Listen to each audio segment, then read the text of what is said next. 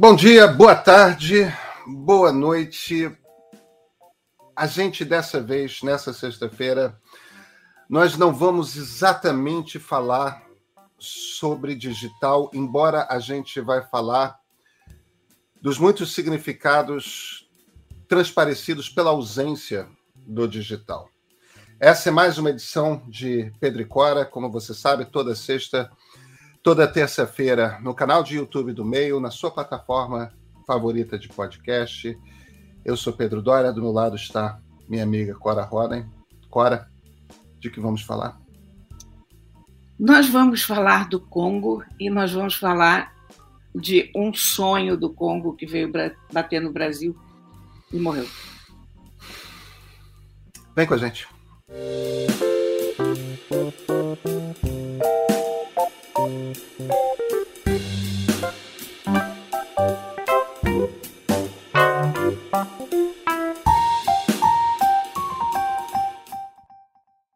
Clara, você escreveu na sua coluna no, no Globo sobre, sobre o assassinato do Moise Kabagambi, aquele rapaz congolês é, brutalmente é, assassinado aqui no Rio de Janeiro. E você descobriu coisas, né, nesse momento de. Como é que foi essa experiência de escrever essa coluna, Cora? Essa, essa coluna nasceu, na verdade, de uma pergunta que eu me fiz, porque o Brasil hoje me parece tudo menos um lugar bom para viver, sabe? É um país cruel, um país que não tem qualquer perspectiva para os seus jovens, não oferece nenhuma possibilidade de emprego. A gente tem visto, na verdade, as pessoas indo embora, né? E eu fiquei pensando de que lugar sai uma pessoa para achar que o Brasil é uma possibilidade, para pensar que o Brasil pode ser um bom lugar para se viver. E eu fui ler sobre o Congo. E fui ler sobre o Congo por algumas razões. Uma, que eles saíram de lá. Ele era congolês. Outra, que eu li o depoimento que a mãe dele deu a um colega nosso no jornal, e esse depoimento me abalou profundamente, porque ele vinha de uma carga de dor tão grande, mas aquela dor não só do assassinato do filho, aquela dor que vem de alguma coisa que te move a sair do teu país, a deixar o teu país para trás, a deixar tudo que você conhece para trás, para tentar a vida em outro lugar. E ela dizia que eles viviam no Congo no lugar da guerra, um lugar onde havia guerra e que eles eram Rema e os outros eram Lendu. E eu fiquei pensando, eu nunca ouvi falar desses grupos. Quer dizer, como a gente não conhece as pessoas com as quais a gente convive, com as quais a gente cruza na rua. Eu sou uma pessoa que adoro viajar, eu estudo geografia continuamente, eu me interesso pelo que acontece pelo mundo e eu não conhecia esses dois grupos. Eu me lembro ainda, e também sou uma pessoa de uma idade que acompanhou muitos acontecimentos nessa altura do campeonato. Então, eu me lembro do genocídio de Ruanda como manchete ainda, da matança entre Tutsis e Hutus. E esses grupos aos quais a, a mãe do Moisés se referiu são grupos iguais, que têm uma experiência fratricida exatamente igual e que estão ali ao lado, né? E a gente não sabe disso. Então eu fui ler sobre o Congo, fui tentar descobrir coisas sobre esse país para entender por que, que ela veio para o Brasil. Por que, que você pode achar o Brasil uma boa opção? E eu descobri que se o Brasil não está, quer não chegou a ser uma grande descoberta, mas eu eu reconfirmei o fato de que se o país não é mainstream, se o país não está no que a gente entende hoje por grandes rotas da civilização, países conectados e 5G e o que você quiser, você não tem informação confiável sobre aquele país.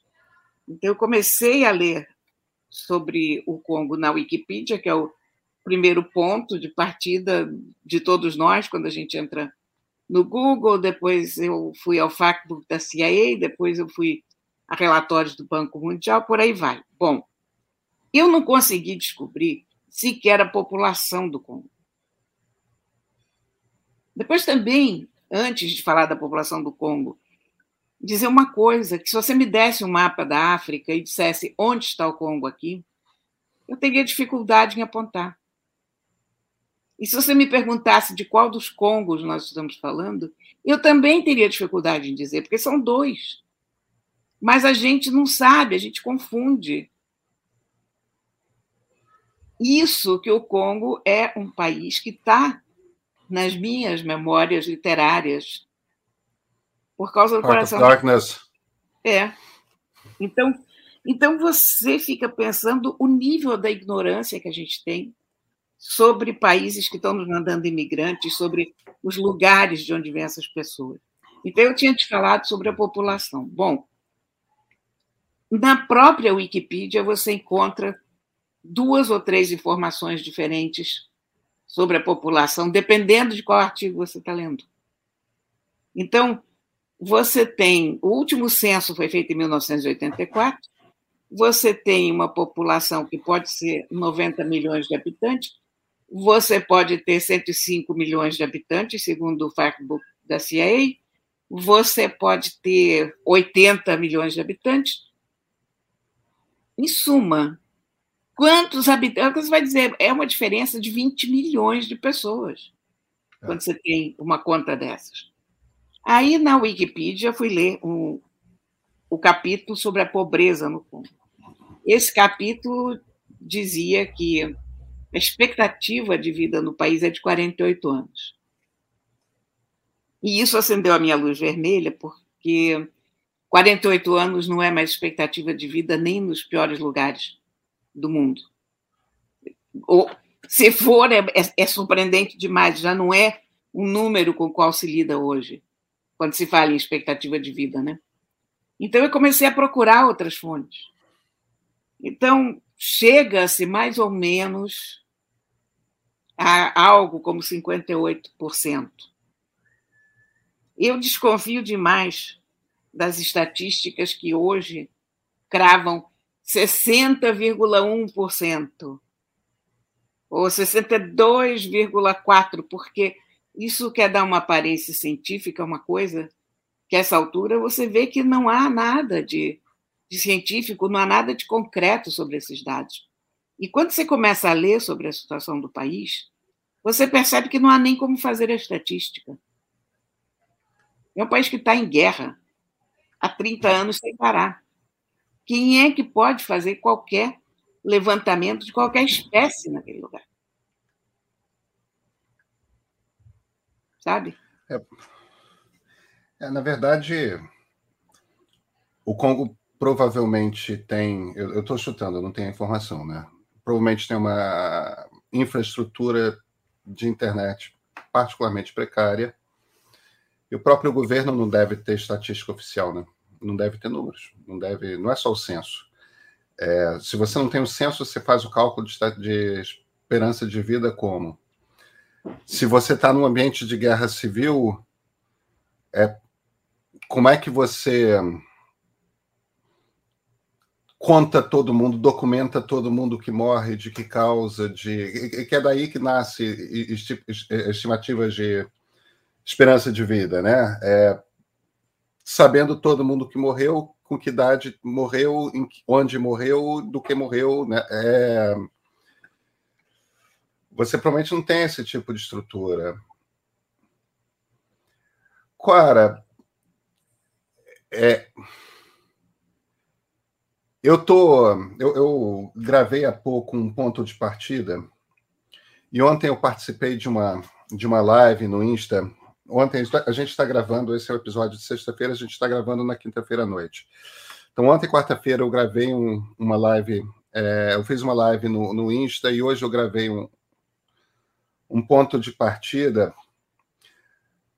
porque eu vou te dizer o que que eu, eu assisti ao vídeo da morte do Moise. É, eu, eu, sinto que algumas coisas ainda são um pouco obrigação profissional, entendeu? Você tem que ver o que, que é.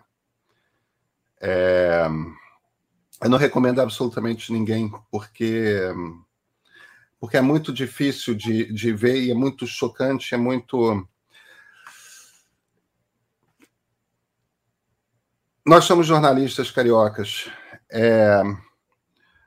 A gente sabe como é que funciona a violência no Rio de Janeiro, Cora. E, e, e eu fui editor executivo do Globo.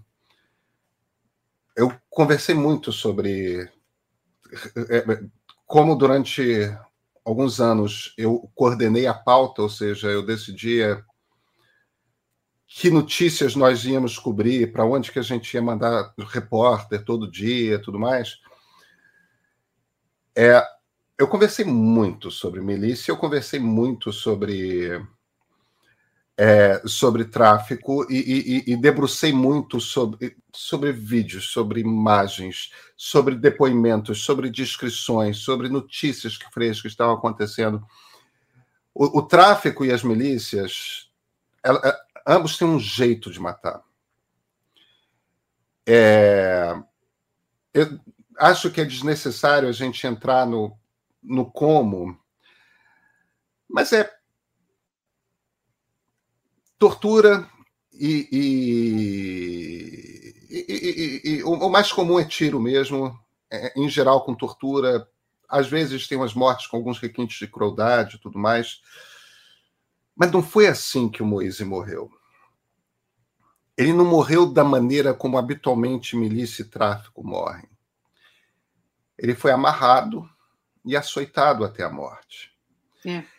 E, e, e, em praça pública entende? Foi na praia. E como eu escrevo o livro de história, é... eu escrevi um livro sobre o século XVI e XVII aqui no Sudeste, eu escrevi outro, que é um livro sobre Inconfidência, que pega o século XVIII. É, é, essas cenas da, da escravatura no Brasil são muito. Eu li muita descrição disso. É, se algum dos nossos ouvintes, espectadores, leu algum dos livros do Laurentino Gomes, um dos dois volumes que ele já lançou sobre na trilogia sobre escravidão, vai entender do que eu estou falando. Essa cena, Cora, de um rapaz africano que vai cobrar do senhor qualquer coisa Aí o senhor se faz ausente e dois ou três feitores amarram ele e açoitam até a morte. Eu sei que era com uma vara, mas muitas vezes os, os, o açoite era feito com vara, não era necessariamente feito com chicote. E era muito comum que feitor errasse a mão e terminasse por matar a pessoa. Aquilo, Cora, é é evidente que, que as pessoas que fizeram, cometeram esse crime, não tem necessariamente uma reflexão histórica, não tem uma referência. Não... O que, para mim, bate como uma coisa muito pior, porque, de alguma forma, aquela maneira de lidar com o africano insolente está inscrita. Isso está é, tá simplesmente inscrita. Todos esses debates que a gente tem tido a respeito de racismo, escravidão e, e tal, depois daquela cena, dizer que não. Aí as pessoas ainda se viram e falam: ah, não, mas não eram nem pessoas brancas que estavam fazendo isso, os feitores em geral não eram. Entende? Os, os feitores, em geral, não eram. É, Olha, eu vou, eu vou te dizer uma coisa. A coisa que me pegou nisso, quer dizer, tudo me pega nesse, nesse caso. A coisa de imigrantes, para mim, tem um, um peso, porque a minha família é imigrante, então claro. tem muita coisa aí que te abala emocionalmente, né? Mas isso das pessoas dizerem que não foi um caso de racismo é não entender o que é o racismo, porque é achar que racismo é só quando uma pessoa xinga outra por ser preta, ou por ser indígena, ou por ser isso ou aquilo. Não.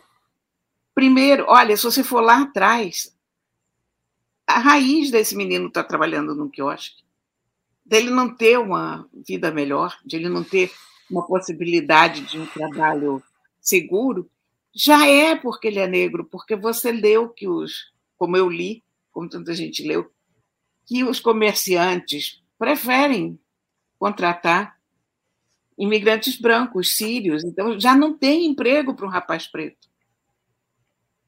E, evidentemente, esses caras acharam perfeitamente normal moer ele de pancada, porque ele é preto. Porque se fosse um inglês excêntrico, ninguém ia fazer nada, iam chutar ele embora, no máximo iam dar dois socos, largar, deixar de lado. Mas a violência dessa cena era de que é lícito fazer isso com essa pessoa. É, é, é o, é, é, aquela coisa que. Por isso é, é, isso bate muito com milícia e tráfico, Cora. Leva para um lugar escondido para fazer. Pois é. Leva para o alto do morro, joga na caçamba do carro, entende? Leva para o alto do morro, tem as casas que eles usam para isso, ou então fazem de noite quando. É, tem, tem descrições que são horrorosas, mas existe, eu não vou dizer que é um pudor, porque não é um, quem tortura Essa palavra não pudor, né? É, mas tem uma, uma compreensão de que para matar você tem que matar escondido, porque senão dá problema, sabe? A polícia tem que, mesmo que você seja da, polícia, da milícia, algum branco chato pode ver, dá no jornal, dá. Tipo, dá trabalho você fazer isso na frente de todo mundo. Você tem que fazer escondido, mas você faz. Essa coisa de. O, tudo quanto é cidade no Brasil colonial tinha um pelourinho, que é na praça pública, era uma vara, né, um poste, em que as pessoas eram. As pessoas acham charmoso o pelourinho lá em Salvador tudo mais. Aqui no Rio era Praça 15. Em São Paulo era Praça da Sé. É, que era um lugar da cidade em que você tinha um poste em que as pessoas que tinham que ser açoitadas eram quase sempre escravizados, eram escravizados em público, porque você tem que. Porque, para começar, não é perce... aquela sociedade, a sociedade que escraviza, transforma a pessoa escravizada numa não pessoa. Aquela, é, é extirpada a percepção que aquela é, é, é, daquela pessoa é extirpada a sua humanidade. Ela não é vista como ser humano, ela, ela é vista como um bicho. O fato de que fizeram isso na Praia da Barra, a um quilômetro e pouco do condomínio onde mora o Bolsonaro. E eu não estou dizendo apenas porque ele é o presidente bárbaro que a gente tem, mas também porque é um, é um condomínio de classe é um média alta. social. É, entendeu? Exatamente. É um condomínio de classe média alta. É... O fato de que fizeram ali, eu acho que meio que corrobora a coisa de terem tratado como se tratavam os escravizados. Amarra e açoita até a morte. Porque, em essência, não consideraram que era um problema cometeu um crime bárbaro na frente de todo mundo. Num lugar que é público, no meio da praia.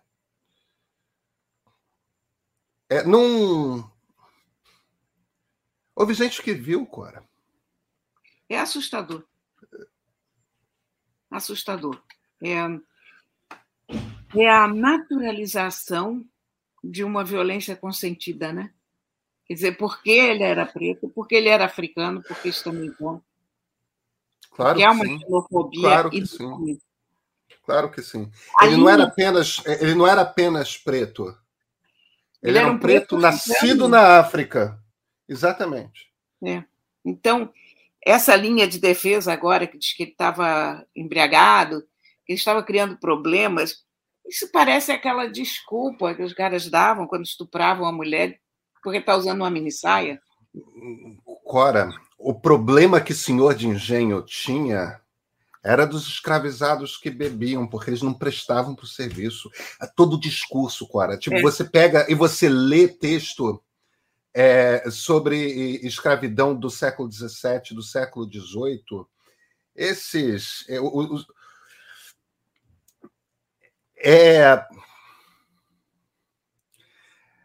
é eu, eu, acho quase que inacreditável que essas pessoas. Porque o, o, o que, que eu estou tentando dizer com isso, se, se, se eu não estou sendo claro? É, todos os signos, a desculpa que você dá para dizer que ele estava dando trabalho, ah, bebia cachaça, tudo mais, a maneira como você mata em público, a coisa de amarrar e açoitar até a morte, é, é, eu tenho certeza que nenhuma dessas pessoas lê livro de história e sabe em detalhe como é que funcionava a escravidão no Brasil. Mas daquelas várias pequenas histórias que a gente fica ouvindo, da, da a maneira como a gente constrói os valores, simplesmente a gente ainda tem uma sociedade que, na qual pessoas são criadas e chegam à conclusão de que um pretinho africano que bebe muito você trata insolente porque a insolência dele era essa ele foi cobrar o dinheiro que deviam é. a ele. Entendeu? Como assim você vai cobrar o dinheiro? É. eu pago quando der. Entendeu? É, é tudo é tudo tudo. Simplesmente é aquela coisa, da, é, é aquele acontecimento que de repente deixa nua a sociedade, deixa transparente a sociedade.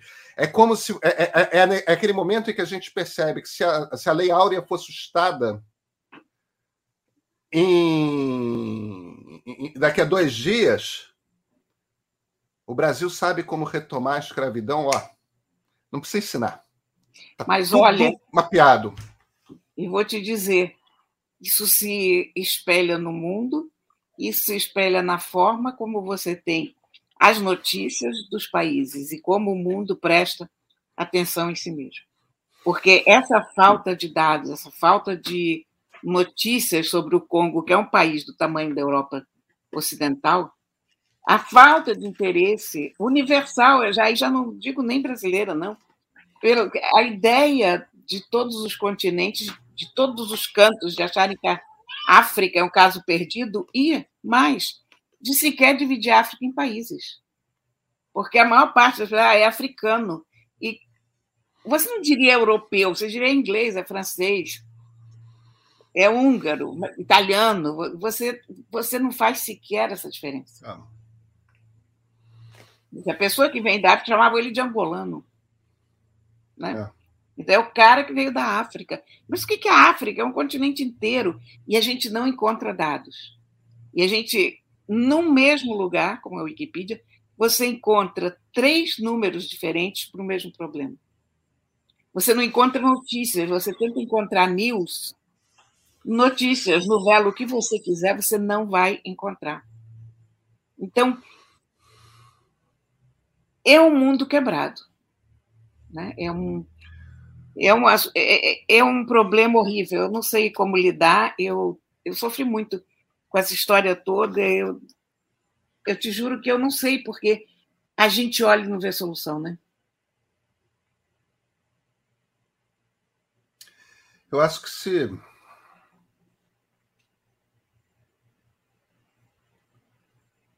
A gente destampou o bueiro, né, Cora? É. Tipo, o Brasil está se apresentando com mulher de uma forma que esse, esse governo estampou o bueiro, fica me batendo é, a música do Titãs, né? Os bichos escrotos saíram dos esgotos. É isso mesmo. Nos vemos na terça-feira, Cora? Sim, Pedrinho. Nos vemos na terça. Um assunto mais leve, de preferência. Quem sabe? Thank you.